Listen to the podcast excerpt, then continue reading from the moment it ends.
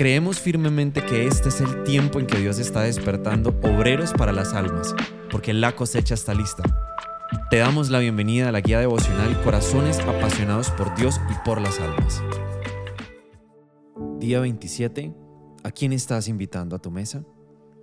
Cuando se trata de relacionarnos con quienes nos rodean, es natural inclinarnos por las personas con las que tenemos cosas en común ya sean aficiones, actividades, valores o sistemas de creencia. Sin embargo, al conocer a Jesús nuestra vida cambia y se vuelve común levantar barreras relacionales ante quienes no comparten nuestras convicciones o bien cuestionar si debemos mantener nuestra amistad con personas no cristianas. Así, sin darnos cuenta, hacemos de la fe nuestra burbuja personal y nos alejamos de aquellos que necesitan conocer el amor de Jesús. Lectura bíblica.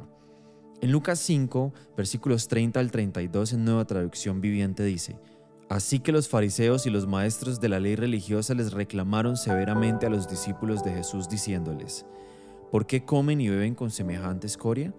Jesús les contestó, la gente sana no necesita médico, los enfermos sí. No he venido a llamar a los que se creen justos, sino a los que saben que son pecadores y necesitan arrepentirse. Reflexionemos.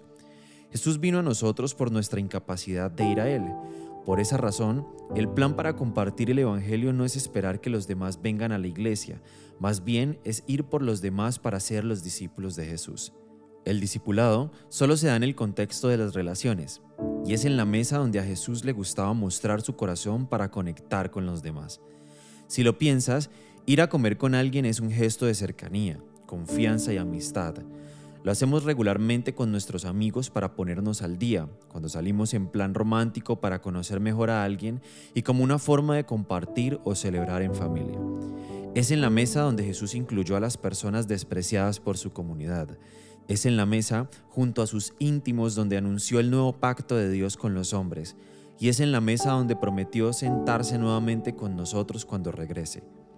Solo basta con prestar atención a tu entorno para saber que estás rodeado de personas con las que nunca has compartido, personas que necesitan de alguien dispuestos a invitarlos a su mesa para hacerles saber que Jesús no se olvidó de ellos. Y ese gesto puede ser el inicio de algo maravilloso. Te animamos para que este mes de manera intencional te acerques a otros para presentar a Jesús. Puede ser alguien de tu entorno con quien nunca hayas hablado, quizá tu vecino nuevo, un compañero de trabajo o alguien que practique el mismo deporte que tú. Piensa en esos amigos no cristianos con los que tienes tiempo sin compartir. Invita a alguno de ellos a tomar un café para ponerse al día. Retorna el contacto con esos amigos que fueron heridos por la iglesia. Invítalos a tu casa o visítalos. Oración. Padre, Quiero salir de mi comodidad para ir hacia quienes aún no tienen una relación de amor contigo. Quiero ser usado para mostrarles tu verdad y bondad. Dispongo mi vida y agenda para servirte, Señor. Dame citas divinas y abundante gracia para mostrar tu amor. Amén. Adaptado de CB Resources. Desde Comunife Cali, te bendecimos y oramos para que tu corazón siga siendo apasionado por Dios y por las almas.